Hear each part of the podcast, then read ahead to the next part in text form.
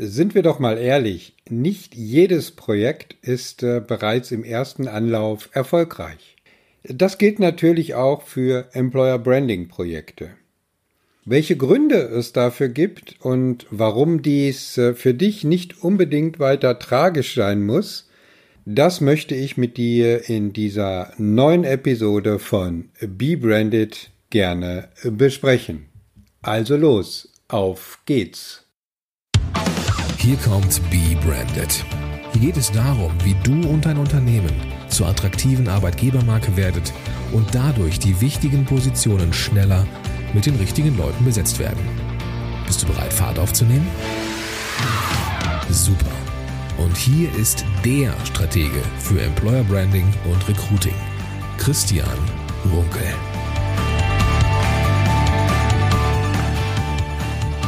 Hallo und schön, dass du am Start bist. Mein Name ist Christian Runkel. Ich unterstütze Unternehmer und Personalmanager dabei, sich selbst und ihr Unternehmen als unverwechselbare Marke so zu positionieren, dass sie zielgenau mehr passende Mitarbeiter finden und das ohne Geld oder kostbare Zeit zu vergeuden. Denn so werden Recruiting-Aktivitäten zu Erfolgsgeschichten. Der zündende Funke, um es mal so zu nennen, äh, für diese Episode äh, ging von einem Blogartikel aus, äh, den ich jetzt kürzlich gelesen habe, und zwar in einem doch recht bekannten Personaler-Blog. Und ähm, dieser Blogartikel trug die Überschrift, wenn ich das noch so genau und richtig in Erinnerung habe, zehn Beispiele für schlechtes Employer Branding. Natürlich ist das äh, zunächst mal eine sehr reißerische äh, Überschrift, was ja aber auch nicht unbedingt verkehrt sein muss, denn man will ja erstmal Aufmerksamkeit äh, erreichen. Doch als ich dann diesen Artikel gelesen habe, dann habe ich mich echt gefragt, hm, und was bringt das jetzt was sind die Erkenntnisse daraus und äh, bewegen wir uns jetzt im Thema Employer Branding, weil jeder weiß, wie es geht und jeder jetzt die Standard- und Einheitslösung hat in einer solchen äh, Diskussionskultur? Aus meiner Sicht und meiner persönlichen Erfahrung sage ich einfach, es gibt kein schlechtes Employer Branding. Es gibt nur Employer Branding Prozesse, die ihre Ziele äh, nicht erreichen und viele auch, äh, die sie im ersten Schritt noch nicht erreichen. Schlecht wäre der Employer Branding Prozess doch nur dann, wenn die Verantwortlichen keine Lehren, Erkenntnisse und äh, Rückschlüsse daraus ziehen, dass sie nicht erfolgreich sind. Und wenn wir uns darüber im Klaren sind, dass Employer Branding viel mit Kampagnen, Kommunikation und Produktplatzierung zu tun hat oder zumindest damit äh, vergleichbar ist, und wir mal den Blick über den Tellerrand in Richtung Marketing und Vertrieb werfen, dann erkennen wir doch relativ schnell, dass gerade in diesem Bereich vieles aus nenne ich es mal, Versuch und Irrtum bestehen. Und dann, wenn eine Kampagne zum ersten Mal und zum ersten Start äh, nicht richtig den Erfolg hat, den man sich davon erhofft hat, dann muss diese Kampagne nicht unbedingt schlecht sein, sondern entscheidend ist, und äh, ich nenne mal nur diesen Begriff AB-Testing, den wir ja auch aus dem digitalen Marketing kennen, die notwendigen Schlüsse daraus zu ziehen und entsprechende Maßnahmen einzuleiten. Zum anderen seien wir doch mal ganz ehrlich, was sind denn die Kriterien für schlecht in Bezug auf Employer Branding Maßnahmen? In äh, meinen Seminaren und auch in dem einen oder anderen äh, Beratungsprojekt bringe ich gerne mal ein, zwei Beispiele von äh, Unternehmen im Bezug zum Beispiel auf äh, Unternehmensvideos beziehungsweise Imagevideos, äh, Employer Branding Kampagnen oder einfach auch äh, aus äh, meiner Sicht äh, ganz gut gelungene Stellenanzeigen, die die wichtigsten Kriterien letztendlich für erfolgreiches Employer Branding ganz gut äh, widerspiegeln. Interessanterweise gibt es äh, dabei auch immer wieder na, bestimmte Personen äh, in einer bestimmten Reaktionsrichtung, äh, möchte das mal so ausdrücken.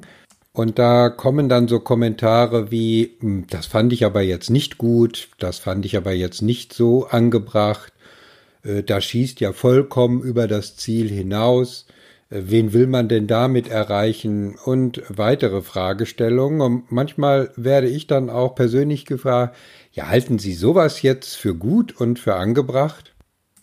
Und ich antworte dann ganz gerne mit einer Gegenfrage.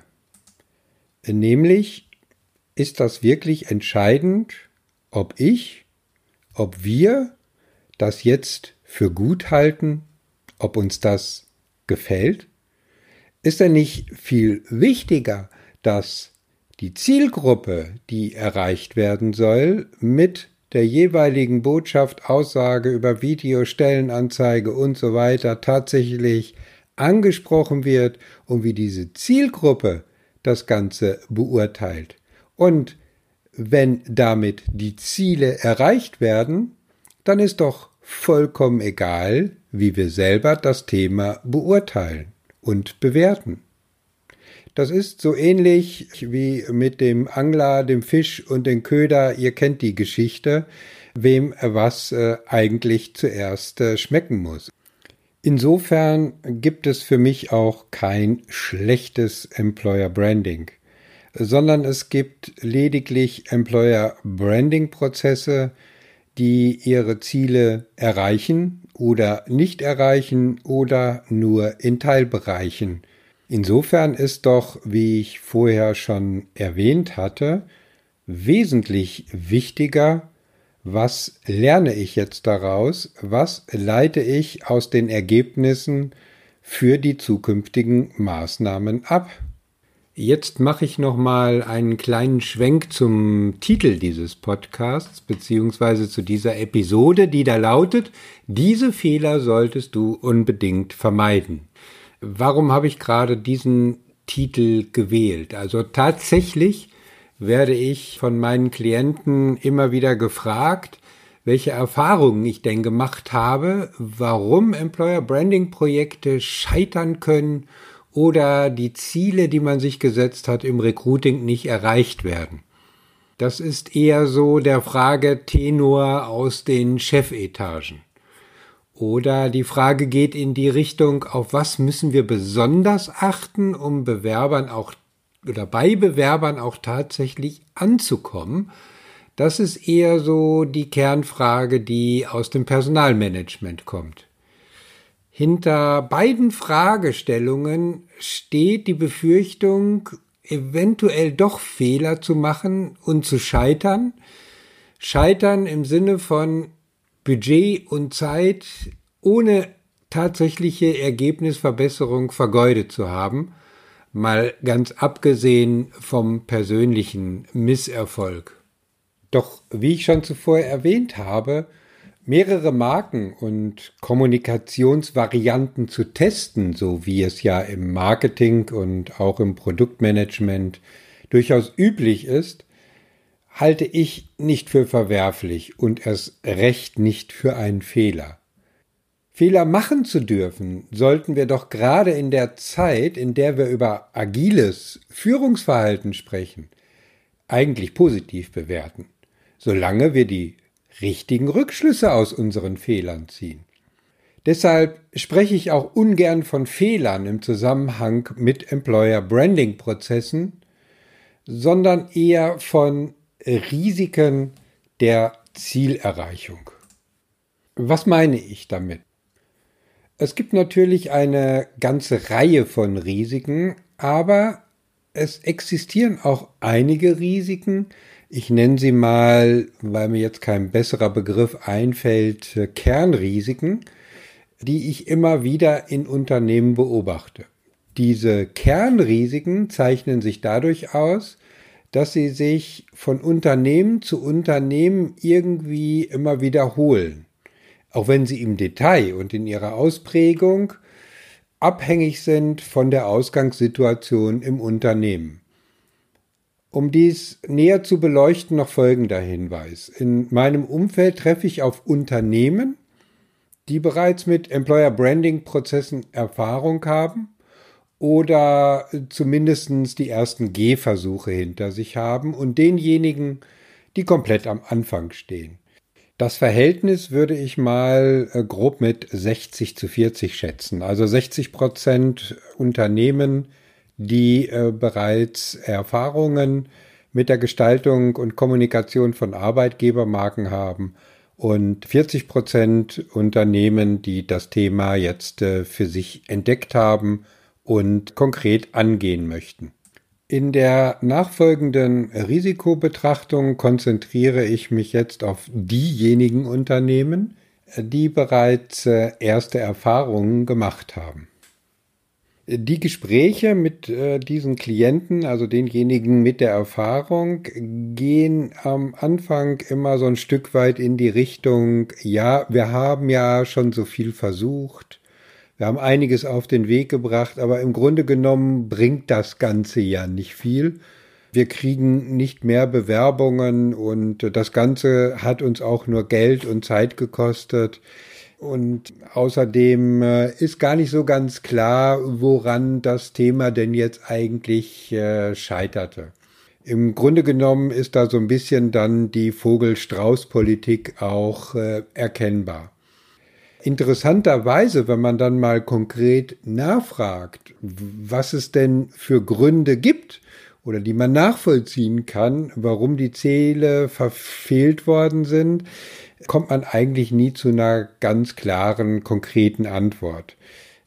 Einen Grund, äh, den man äh, von den Projektverantwortlichen jedoch relativ häufig zu hören bekommt, wenn das ganze Thema mal nicht so funktioniert hat, ist, dass es äh, ja entweder an den geänderten Rahmenbedingungen lag, äh, wie zum Beispiel eine plötzliche Verschiebung der personalpolitischen Prämissen oder die Unternehmensleitung im Fokus steht, weil sie das äh, Projekt dann stoppte, weil sie die Notwendigkeiten dafür aus äh, Kostengründen nicht mehr sah. Das sind immer so gewisse Grundtendenzen, wo man eigentlich dann mal hinter den Vorhang gucken muss, denn äh, eigentlich äh, spielen dann ganz andere Gründe eine wichtige Rolle. Bei genauerer Betrachtung liegen nämlich die tatsächlichen Gründe für eine Zielverfehlung häufig in der Projektgestaltung an sich. Wie schon erwähnt, können die Ursachen dafür recht unterschiedlich sein. Es sind jedoch immer wiederkehrende Grundtendenzen als äh, erkennbare Risiken auszumachen. Um dich dafür zu sensibilisieren, möchte ich dir die wichtigsten sozusagen als Fazit kurz vorstellen und auf mögliche Konsequenzen hinweisen. Risiko Nummer eins: die fehlende, klar definierte Employer Branding Strategie. Employer Branding braucht eine klare Zieldefinition mit messbaren Kriterien. Ansonsten droht das Projekt von vornherein zu scheitern. Du brauchst ein eindeutiges strategisches Ziel, das du verfolgst. Dieses Ziel muss ein HR-politisches Ziel sein, aber bitte nur zur Unterstützung der oder des strategischen Unternehmenszieles. Ich bin schon in Episode 001 und 002 auf die strategische Dimension und auch auf die Notwendigkeit klarer Zieldefinitionen eingegangen. Von daher empfehle ich dir da auch nochmal reinzuhören. Denn eins hat ein fehlendes strategisches Konzept immer zur Folge. Ohne strategisches Konzept und ohne eindeutige Ziele fehlen dir immer klare Budgetargumente. Denn du musst den Nutzen darstellen. Du wirst Erfolg oder Zielverfolgung nicht messen können. Und damit wirst du auch keine Learnings für die weitere Entwicklung deiner Arbeitgebermarke erreichen. Risiko 2. Die Euphorie verfliegt. Der Employer Branding Prozess versiegt. Nach dem erfolgreichen Prozess zur Gestaltung der Marke gehen die Projektmitarbeiter und Verantwortlichen meistens voller Elan an die Umsetzung. So werden erste kommunikationsorientierte Maßnahmen durchgeführt. Die eigene Webseite neu gestaltet, Social-Media-Kanäle neu eingerichtet und bespielt oder verstärkt Messen und Veranstaltungen besucht, um seine definierte Zielgruppe zu erreichen oder was auch immer die Kommunikationsstrategie hergibt. Im Laufe der Zeit geht den Beteiligten dann die Luft aus. Die Aktivitäten verlieren zusehend an Dynamik. Hierfür kann es die unterschiedlichsten Gründe geben. Zum Beispiel werden die Aufgaben des Employer Branding von einem Mitarbeiter aus dem HR-Bereich mal ebenso mitgemacht oder werden nicht Bestandteil eines unternehmerischen Markenbewusstseins. Schnell wird der verantwortliche Mitarbeiter vom sonstigen Alltagsgeschäft überrollt. Das wird sich für dich jetzt wahrscheinlich nicht unbedingt neu anhören. Das verstehe ich, denn das ist sehr, sehr häufig die unternehmerische Realität in den Personalbereichen. Damit bleibt die Kommunikation der Marke auf der Strecke, die Zielgruppe gerät aus dem Fokus, der Employer Branding Prozess kommt zum Erliegen. Viel schlimmer sind die Konsequenzen für die Arbeitgebermarke und den gesamten Employer Branding Prozess. Und die liegen auf der Hand. Die Ziele werden nicht erreicht. Die Unternehmensleitung hinterfragt den gesamten Prozess und reduziert zukünftige Budgets. Der Druck bei weniger oder nicht erfolgreichen Rekrutierungsmaßnahmen auf den HR-Bereich nimmt deutlich zu. Die Wirkung der Arbeitgebermarke verpufft, die Wahrnehmung lässt bestenfalls nach oder das Image leidet. Der erwartete Wettbewerbsvorteil und eine damit verbundene Wertschöpfung werden nicht realisiert. Risiko 3. Die Botschaft entspricht nicht der Unternehmensrealität. Die schwerwiegendste Panne, die tatsächlich passieren kann, ist diejenige, dass Botschaften zur Unternehmensmarke bzw. zur Arbeitgebermarke sich als falsch herausstellen. Das ist ungefähr vergleichbar mit einem Produkt, das stark beworben wird und damit eine hohe Aufmerksamkeit erreicht. Du kaufst dann das Produkt und stellst nach kurzer Zeit fest, dass die beworbenen Produkteigenschaften nicht der Realität entsprechen. So oder so ähnlich ist es auch schon manchem Unternehmen ergangen. Es wurden im Employer Branding Prozess mit wirklich besten Absichten Arbeitgebereigenschaften herausgearbeitet und vermeintliche Differenzierungsmerkmale zu den Wettbewerbern entwickelt. Nicht selten ist festzustellen, dass es sich dabei eher um Solleigenschaften handelt, also nicht die tatsächliche Ist-Situation im Unternehmen widerspiegelt. Das heißt konkret, der HR-Bereich hat sich zum Ziel gesetzt, durch entsprechende personalpolitische Instrumente einen Entwicklungsprozess in Gang zu bringen, um bestimmte Arbeitgebereigenschaften zu erreichen. Wenn diese dann aber noch nicht erreicht sind, aber schon im Kommunikationsprozess der Arbeitgebermarke einfließen, dann muss der Schuss nach hinten losgehen. Besonders gravierend stellt sich dieses Problem bei den weichen Identitätsmerkmalen wie der Unternehmens- und Führungskultur mit besonders harten Auswirkungen dar. Die damit verbundenen Risiken können sehr schmerzhaft sein. Erhöhte Rekrutierungskosten durch eine zunehmende Fluktuation, nicht nur bei den neu eingestellten Mitarbeitern, die schnell wieder das Weite suchen, weil sie merken, das, was ihnen versprochen wurde, das existiert überhaupt gar nicht. Schlechte Resonanzen und Bewertungen in den Social-Media-Kanälen oder Bewertungsportalen wie Kununu. Das Image wird beschädigt, die Attraktivität lässt erheblich nach. Es kann sogar zu einer Stimmungsinfektion kommen, bei denen bestehende Mitarbeiter für einen Motivationseinbruch sorgen. Risiko 4. Austauschbare Eigenschaften statt authentischer Kultur. Immer wieder ist bei Diskussionen im Rahmen von Projekten festzustellen, wie intensiv die Teilnehmer dazu tendieren, sich am Wettbewerb zu orientieren. Das ist so ein typisches Verhalten nach links und rechts schauen, was machen denn die anderen.